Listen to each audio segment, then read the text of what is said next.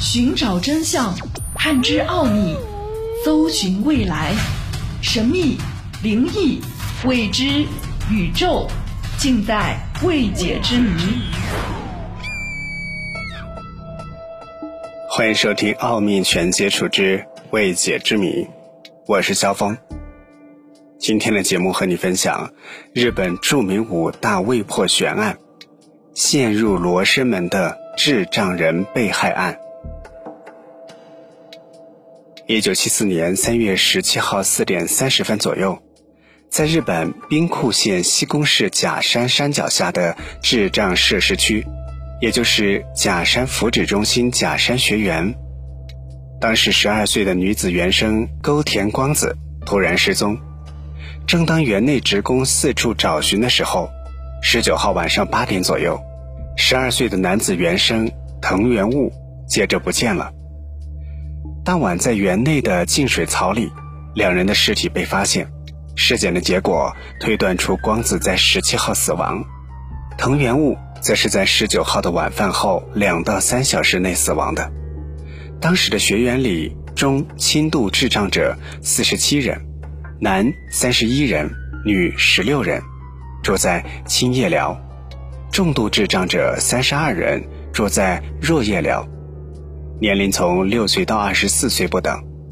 他们从兵库县各地来到这里接受生活指导以及教育，老师则从当地的中小学派遣到学院内来教课。事发地点的进水槽周围，有时是原生的游园场所。警察一开始怀疑可能是智障儿引发的事故，然而从进水槽的铁盖重达十七公斤，犯罪后铁盖被盖上等等事实推断，警方否认了智障儿引发事故的可能。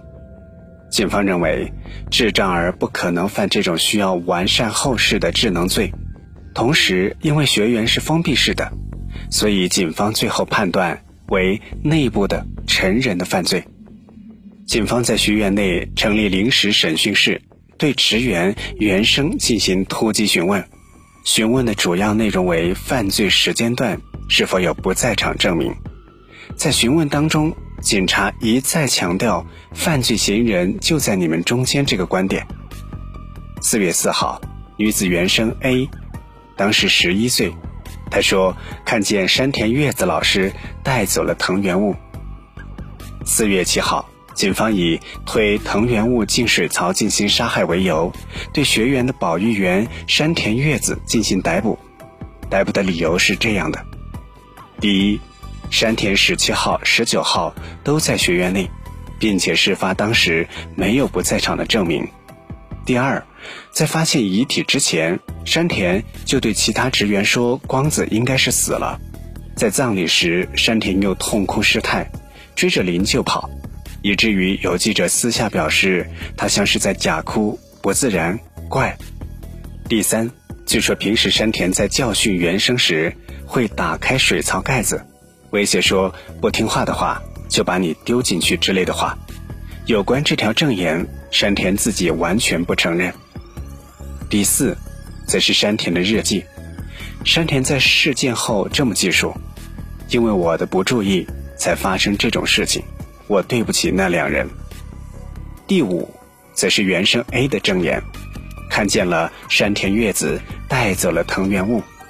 最后还有询问期间对全体女性进行了生理期调查，警方认为女性生理期情绪波动大，行为不可预测。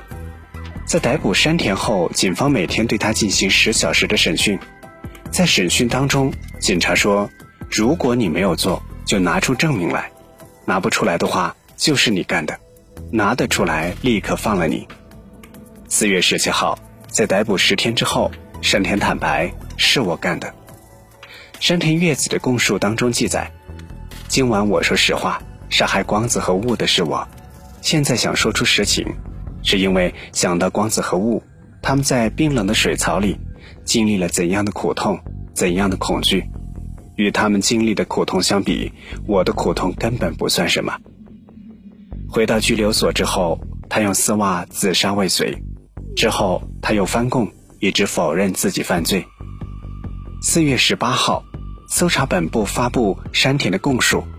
之后，媒体立刻进行了报道，有关与后母关系不和、经历暗淡的青春期，因为男女关系问题有抑郁症，以前就对原生进行过恐吓等等文字充斥版面。四月二十八号，神户地方检察院尼崎支部宣布有保留释放山田的通告。山田月子被释放回家之后，看到同事保管好的写给他的信件，里面写着“杀人犯去死，我要杀掉像你这样的女人，不要以为释放了就装出一副平静的嘴脸”等等重伤言辞。三个月之后，山田与学员员工一起以侵害人权为由起诉国家以及兵库县，要求在日本三大报社刊登谢罪声明，支付六百万日元的赔偿金。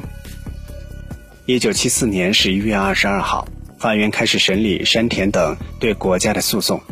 一年之后，神户地方检察院尼崎支部以起诉条件不充分为由，宣布对山田不起诉。一九七五年十月，死者藤原悟家属向检察审查会提出不服申请。日本的检察审查会是一个判断不起诉是否合理的独立机构，从选举人名单当中随机抽选十一名作为审查员，不进行公开审查，只公布审查结果。时间又过去了小一年，一九七六年初，在山田起诉国家裁判的第九回口头辩论当中。假山学园园长荒木杰职工多田证实，两名原生死亡时间里，山田与他们在一起谈话。而另一方面，日本检察审查会因死者家属要求，达成对山田不起诉为不适合的判断，提出应该对山田进行再次审查的要求。所以神户地方检察院又开始对山田进行再调查。这次调查延续了一年多的时间。一九七八年二月，由于得到了其他五名原生看到山田从寮里带走死去的两人的证言，神户地方检察院再次逮捕了山田，并以伪证罪逮捕了山田作证的园长黄木杰以及职员多田。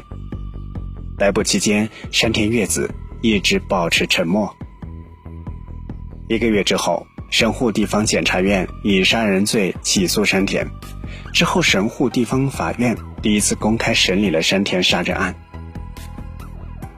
时光匆匆来到了一九八零年，这一年，假山学园某女子原声说：“我们几个人在进水槽旁边玩，一起用力把铁盖子移到了一边，我拉了光子一下，它掉进了水槽里，我们又把盖子盖住了。当时山田老师并不在场。”为此，神户地方法院仅非公开审理假山学员原声的证言就多达二十多次，而在公开审理当中，关于保育员山田月子坦白书的强迫性、智障而证言的信用度两点成为了争论的焦点。一九八一年七月，假山学员废校；一九八五年四月，神户地方检察院对山田月子提出求刑十三年。一九八五年十月十七号，神户地方法院以被告人坦白书不完整、过于抽象、不可信赖为由，宣判山田月子无罪。这是第一次宣判无罪。之后，神户地方检察院则提出审判不充分、误认事实、不服的请求。一九八七年十一月，神户地方法院又宣布山田作证的假山园园长荒木杰无罪。神户地方检察院同样不服上诉。一九八八年十月，大阪高等法院正式受理此案。不久之后，撤销了一审对山田月子的无罪判决，要求神户地方法院重审此案。山田的第一次无罪判决也被撤回。而山田律师团则以审讯阶段被告人的坦白书是在没有自由保障的情况下完成。高等法院错误地评估了证据为由，要求最高法院对高等法院的判决作出裁决。最高法院则以没有违背宪法以及判例为由，维持大阪高等法院判决。一九九三年初，大阪高等法院又宣布对园长荒木姐的无罪判决无效，撤回对神户地方法院重审。二月份，神户地方法院开始对山田案的重审工作。这次重审主要围绕大阪高等法院指出的以下几点进行审理：假山原原生的证言过迟出现，当初是否存在职员的威胁隐蔽行为？原生供述山田带走被害人时的询问场景，山田的不在场证据是否可靠？在山田衣服上发现被害人衣服纤维的可靠性。一九九八年三月二十四号，神户地方法院在完成重审之后，宣布山田月子以及荒木杰无罪，这是第二次无罪判决。随即，神户地方检察院再次提出不服上诉。一九九九年初，大阪高等法院开始审理上诉。不久之后，大阪高等法院判定地方检察院提出的假山学员原生录音证言无效。并再次宣布检察院提出的上诉理由不成立。高等法院的理由是，证据多为间接证据，以及原生的证言不能认为被告有罪，被告犯罪动机以及坦白书的证言不可信等等。当年的十月八号，检察方因为找不到更多的证据，放弃向最高法院上诉权利，山田第三次被判无罪。与此同时，假山园园长荒木杰以及职员多田也同样经历了三次被判无罪的曲折岁月。从事件发生到无罪判决，时光过去了二十五年，而判决花费二十一年。当时二十二岁的山田月子也年近过百。奥秘全接触之未解之谜，想收听更多的节目录音，欢迎关注微信公众号。爱电台的全拼。如果你喜欢我们的节目，欢迎分享给更多的人。想要及时了解节目的更新动态，不要忘记点击右上方的红心进行收藏。